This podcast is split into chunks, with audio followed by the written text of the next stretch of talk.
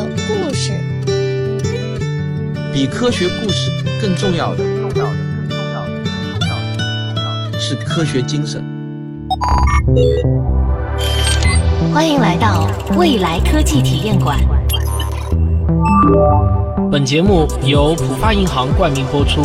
浦发银行零售金融因投入而不同，科技未来，美好生活。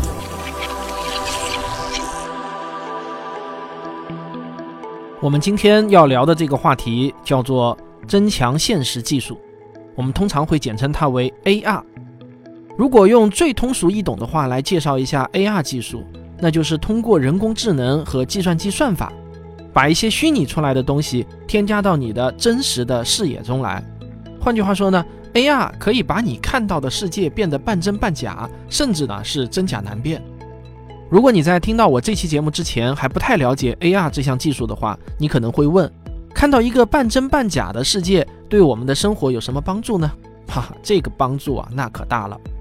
比如说啊，我们的手机里都有电子地图，当我们找不到路的时候，电子地图就可以在地面上生成一个箭头。你只要一直跟着箭头走，就可以到达目的地了。我再举个例子，我们手机里的照相机就是一个最典型的 AR 应用了。当我们把照相机对准目标的时候，我们就会看到相机上的焦点框会自动锁定人脸，而有些相机应用啊还支持给照片或者视频添加特效。你可以给相机中的人物戴上小丑的红鼻子，或者呢戴上一个虎头帽。有一些支持手势识别的相机，还可以根据镜头中人物的手势来添加特效。一个双手揉眼睛的手势就能添加眼泪的特效，一个单手比心的手势就能让你的手指尖上冒出一串串的红心来。我相信你可能见过。视频里的人物和场景都是真实的，但是那些虎头帽、眼泪和一串串的红心却是虚拟的。所有符合这个特征的应用都可以叫做 AR。前两年有一款大火的游戏，就是到街上用手机抓怪物，这个就是一个典型的 AR 游戏。与 AR 对应的还有一个词叫做 VR，这个是虚拟现实的意思，一般呢是指让用户沉浸在纯虚拟的环境中。但是我想跟大家说，AR 和 VR 从来啊就没有一条明确的分界线，它们之间的边界是模糊的。AR 和 VR 是我们人为定义出来的，在真实的商业社会中。重要的是满足市场需求，而不是一定要搞清楚自己研发的产品到底叫 AR 还是叫 VR。那限于本节目的篇幅啊，今天这期节目我们侧重于谈增强现实技术，但可能呢会涉及到一些 AR 和 VR 的模糊地带，那我就不再特别的说明了，它到底叫什么啊？这个呢真的不是最重要的。AR 自从上世纪八十年代诞生以来。一直就是一个由市场需求驱动的技术。汽车的驾驶员希望能够不低头就看到仪表盘，士兵希望望远镜能把目标的距离直接显示在望远镜上。所有的这些都可以用 AR 来完成。在电影《钢铁侠》中，主角托尼·史塔克总是用手一挥就能呼叫出几个虚拟窗口，或者呢设计模型，然后就凭空操作和拖拉那些虚拟的物体。在很多描写未来世界的科幻电影中，我们还能看到满街都是 AR 技术的应用。比如说，通往目的地的路线已经被清晰的标注出来，广告牌上只会播放你最近关注的那些商品信息。与好朋友的视频通话窗口呢，就悬浮在离你不远的空气中，你不需要举着手机也能与好友随时的畅谈。而所有的这一切啊，都只有你一个人才能看得到，他们是为你而显示的。人们是如此的期待 AR 时代的到来，但是 AR 技术的发展却并没有像预想的那样顺利。如果你在最近几年认真的关注过 AR 技术的发展的话，你肯定会注意到一个现象，那就是 AR 其实已经好几次被推到风口浪尖上了，成为大家公认的新技术趋势，但是呢，又好几次默默无闻的淡出了公众的视野，直到现在，AR 最成熟的应用。依然只是那些比较简单的手机应用而已。二零一四年三月，Facebook 就斥资二十亿美元收购了一家名为 Oculus 的虚拟现实公司。另外一家名为 Magic Leap 的公司，也在二零一四年十月获得了阿里巴巴和谷歌等公司联合投出的十四亿美元的巨额投资。国内的虚拟现实产业投资额也一点都不少。根据二零一六中国虚拟现实产业投融资报告中的数据，二零一五到二零一六年的两年中，国内虚拟现实领域的投资总额达到了七十一点六亿元，一共有二百三十八家公司获得了融资，融资额最高的企业甚至获得了二点三亿元的高额风险投资。所以呢，你看从投资的数量上来看啊，虚拟现实领域的创业企业其实一点儿都不缺少资金。AR 技术的飞轮没有顺利的转动起来，一定存在着一些与钱无关的因素。那既然 AR 技术从来都不缺少应用场景，又不缺钱，那它的问题到底出在哪里了呢？体验过头戴式 AR 设备的用户反馈最多的呢，就是有眩晕、卡顿和看起来虚假这三个问题。下面我们就来分析一下这三个问题到底是如何产生的。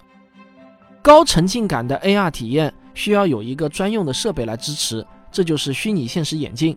虚拟现实眼镜会给我们的眼睛提供一个三百六十度无死角的虚拟视野，无论我们如何运动，都能从眼镜里看到一个与我们的动作相匹配的画面。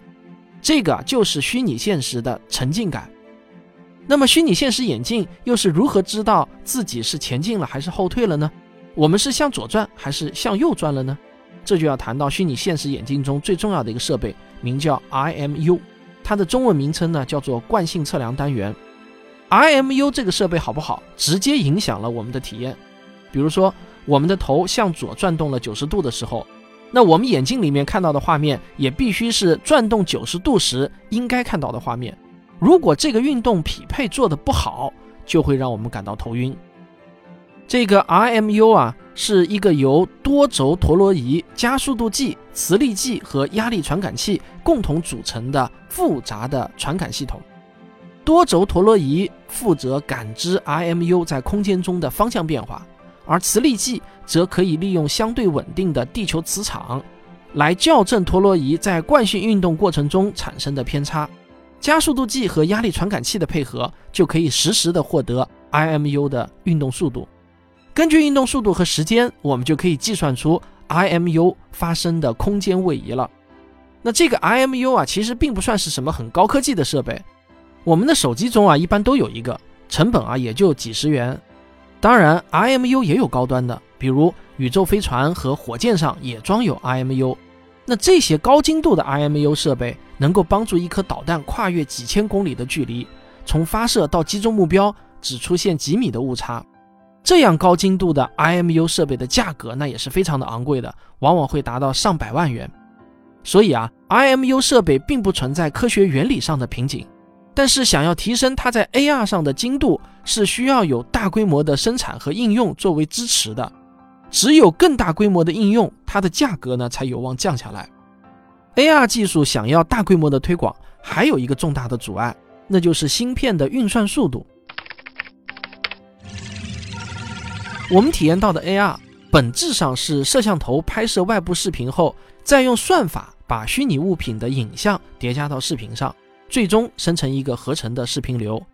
AR 里面的虚拟物品全部都是经过渲染的视频特效。你想想看，摄像头拍摄到的视频画面要经过分析、计算、叠加、渲染，然后再输出，这些都需要在不能让人感觉到延迟的瞬间完成。没有一个强大的芯片支持，那是肯定要出现卡顿现象的。如果使用者的体验是卡顿的，那就没法谈大规模的推广应用。要想解决这个问题，我们需要的是运算和显示速度都更快，同时呢也更便宜的计算机芯片。在半导体行业中啊，有一个著名的摩尔定律，这个呢大家可能都知道。摩尔定律预言，集成电路上可容纳的元器件数量每隔十八个月就会翻一番。那从一九八零年到二零一零年的这三十年间，摩尔定律一直都是非常奏效的。我们的计算机芯片也真的以指数级别提升着性能。但是呢，如果你回忆这几年我们更换手机的历程，你就会发现，我们的手机的确变得快了很多，但是手机里的芯片核心也由一个变成了八个。硅谷的创业教父史蒂夫·布兰克就指出。严格来说，摩尔定律其实在十年前就已经失效了，只是我们消费者没有普遍意识到而已。这是因为芯片上的元器件已经无法造得更小了，更小的元器件不可避免的会遭遇到量子隧穿效应的影响。换句话说呢，在芯片制造领域，我们已经触及到了科学原理的瓶颈。晶体管的数量和运用晶体管的方法，共同决定了芯片的计算能力。既然晶体管已经不能造得更小了，那么想办法把同样数量的晶体管用得更有效率，那就成了关键。因此呢，史蒂夫·布兰克才会说，现在每一块芯片上都排列着几十亿个晶体管，如何重新设计算法，创造性的利用这些晶体管，才是这个行业的重点。比如说，最新款的华为 Mate 三零手机搭载的是麒麟九九零芯片，它就是带着一个八核心的中央处理器，一个十六核心的图形处理器，一个专门处理多任务以及多媒体信息的双核心神经网络处理器。这样的配置哪里是一个芯片？这简直呢就是一个数据处理中心了。因此啊，AR 一直没有发展起来。用技术飞轮的工具来分析呢，原因就是。AR 技术最刚需的那部分需求一直被科学原理的瓶颈锁死了。注意，我这里说的是最刚需的那部分需求。没有更强大的芯片，AR 就实现不了良好的沉浸式体验，而没有良好的体验，就无法满足市场需求，也就无法大规模的应用，产生不了巨大的经济效应。这带来的后果呢，就是不足以撬动半导体行业针对性的重新设计性能更优化的芯片。这是一个死循环，也是 AR 到现在也没能大规模商业应用的原因之所在。那么这个局能不能破呢？答案是肯定的，而这个破局者就是 5G。二零一九年被称为 5G 的商用元年，在 5G 技术的推动之下，虚拟现实技术再一次从幕后走到了台前，成为投资者们争相追捧的领域。腾讯的掌门人马化腾在世界互联网大会上表示。五 G 为虚拟现实技术的大规模商用提供了必要的基础条件，腾讯也将为微信提供虚拟现实功能。五 G 的到来是否会让 AR 技术的热潮一直持续下去，直到走进千家万户呢？我们不妨再次拿起技术飞轮，一起来分析一下。我们先来说一个可能会被很多人忽视或者轻视的技术含量并不高的边缘应用。这个叫做全景视频，这种视频呢，就是把你视野范围内的所有方向全部无死角的拍摄下来。严格来说啊，全景视频并不算是 AR 技术，因为在全景视频中，并没有任何虚拟的东西被我们合成进去。但是你可千万不要小看了它，在我看来，它很可能成为一根撬动整个虚拟现实产业的杠杆。那我给你讲讲这其中的道理。全景视频想要实现高度的沉浸感，就必须实现 5K 乘 5K 的分辨率。这种分辨率的视频文件相当于二十台1280乘以1024分辨率的显示器加起来的像素点数。超高清的画质可以带来身临其境的沉浸体验，但是随之而来的代价也很高，那就是全景视频中的每一帧都有高达78兆的数据量。即便是进行了较好的编码压缩之后，也需要大约四十兆的带宽才能够流畅的播放，这远远超过了当前四 G 网络的承载能力。在五 G 时代到来之后，全景视频将会是第一个被解锁的 AR 周边应用，因为不需要提前下载，那么全景视频也将走进直播时代。到时候呢，体育比赛、演唱会、娱乐节目现场以及各种联欢晚会都会开展全景直播业务。我们不妨畅想一下，在未来某一年的春晚的时候，热情的主持人呢可能会这样说：“电视机前的观众朋友们，现在用虚拟现实眼镜扫描屏幕下方的二维码，你就可以做客我们的虚拟直播间，体验一下亲临现场的感受。那时候，我们不仅可以身临其境地坐在观众席上观看演出，我们还能随时把镜头切换到舞台视角、主持人视角，甚至呢是高空鸟瞰视角。”这样的感受，我想一想都会觉得很过瘾啊。有些人可能会觉得看春晚没有什么意思啊，现在很多人都不看春晚了。那你就想一想，去选美大赛的现场吧，这总够你大饱眼福的了吧？全景视频、全景直播以及虚拟演播厅，这是刚需。五 G 基础建设的完成将成为满足刚需的先决条件。如此一来，技术飞轮的市场需求问题就被破局了。而这件事情。我预测会在未来的五到八年之间蓬勃的发展起来。全景视频的需求就会推动虚拟现实眼镜的大规模应用，而眼镜的需求又可以直接推动芯片技术的发展。很快就会有专门为虚拟现实眼镜设计的芯片推出来，而芯片的价格也会像大家期待的那样大幅度的跳水。强大的芯片可以支持 AR 技术对现场传来的全景视频进行深度的加工。与此同时呢，高段 IMU 设备也将随之降价。虚拟现实眼镜的运动感水平将会有指数级的提升，5G 网络的低延时特性这时候也就能得到了充分的发挥，人们可以戴着虚拟现实眼镜随意的移动，也不再会有头晕的不良感受了。到了这一阶段呢，我相信必然会有大量让人脑洞大开的 AR 应用出现在我们的生活中。我来举一些例子啊，这些例子呢，只是我现在用很短的时间想到的。当然也有可能是伪需求，但是呢，我这只是抛砖引玉，一两个伪需求不能掩盖所有的真需求。比如说，你可以在购买商品之前，先把商品摆在桌面上，三百六十度无死角的欣赏一下，以后可能再也没有什么没有像想象的那么大这种尴尬的商品评价了。这个例子呢，是我刚刚参加完在杭州举办的戛纳广告节的 AR 产业论坛上。我看到一个国内某知名的电商品牌的 AR 事业部所展示的应用，并不是我凭空想象出来的，他们已经做的比较成熟了。在逛动物园的时候，我们戴上 AR 眼镜，你就会看到三叶虫们在纯净的水中自由的游弋，侏罗纪的巨兽也会成群结队的从你身边走过。只要你挥一挥手，你的眼前就会浮现出这些古生物的介绍，耳边则会响起讲解员悦耳的声音。每一片空旷的地方啊，都可能成为 AR 的舞台。你的书桌、你的客厅地板、你的小区广场以及中心花园的绿地。至于什么奇迹会发生在这里，那就全凭 AR 设计师们的想象了。在节假日的天空中，会再次绽放起绚丽的焰火；春节的楼顶下，也会再次响起鞭炮声。只要我们想得到的，就没有什么体验不到。当然，这一切都是在虚拟现实眼镜中体验到的。虚拟现实眼镜也一定会逐渐变得更轻巧，耗电也会更低。它们看起来呢，将会越来越接近一个真正的眼镜的大小，可以随时的带在身边，靠你的手机来供电。这个时代，我估计呢，大约会在十到十五年之间蓬勃发展。其实说来也并不遥远啊，想想看，北京奥运会不就好像发生在昨天一样吗？说到这里啊，你可能会以为，是不是这就是 AR 技术的终极形态了呢？如果你这么想，那可能就太小看 AR 技术了，AR 技术还有一个超级大招没有放出来呢。大家可以回想一下刚刚我们说过的应用，每一个都显得那么的绚丽多彩，但你有没有觉得缺少了点什么呢？缺少的就是对 AR 中虚拟物品的掌控感，这也是当前 AR 技术需要面对的最大挑战。当我们站在窗前眺望远方的时候，我们的双眼能够精确地辨识出来。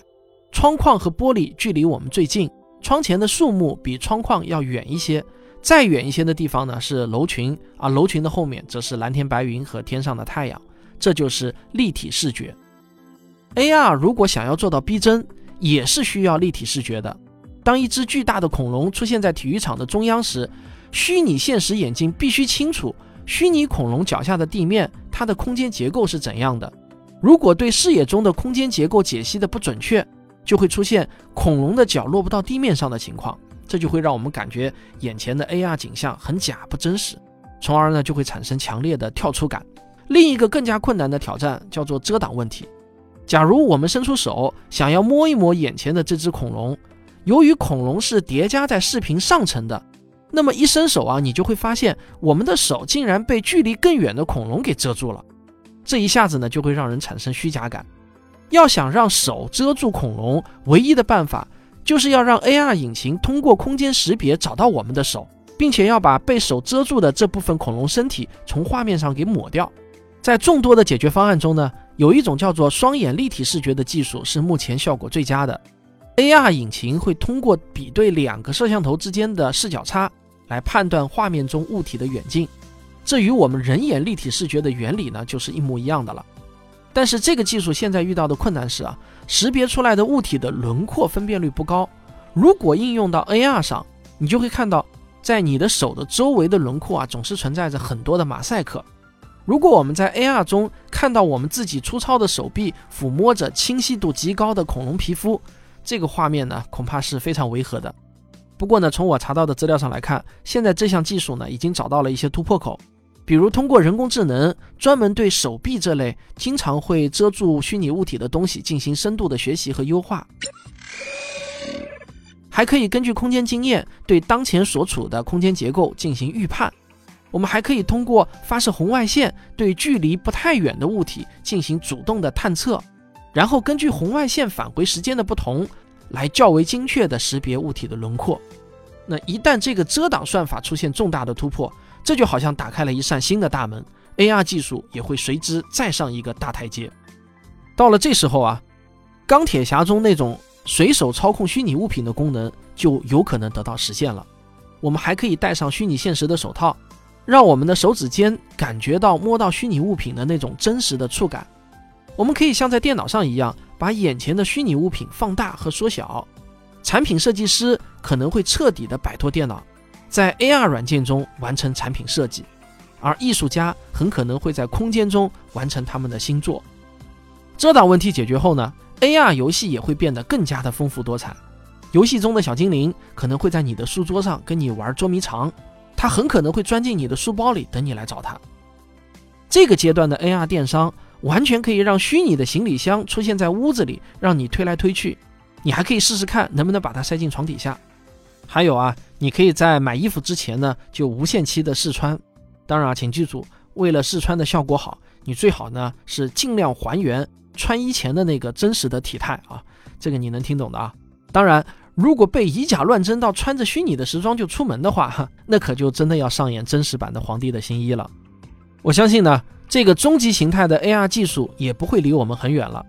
我预测最多二十年的时间它就会来临。当然，我想请你记住，所有的变化都不是一夜之间的，都会有一个逐步普及的过程。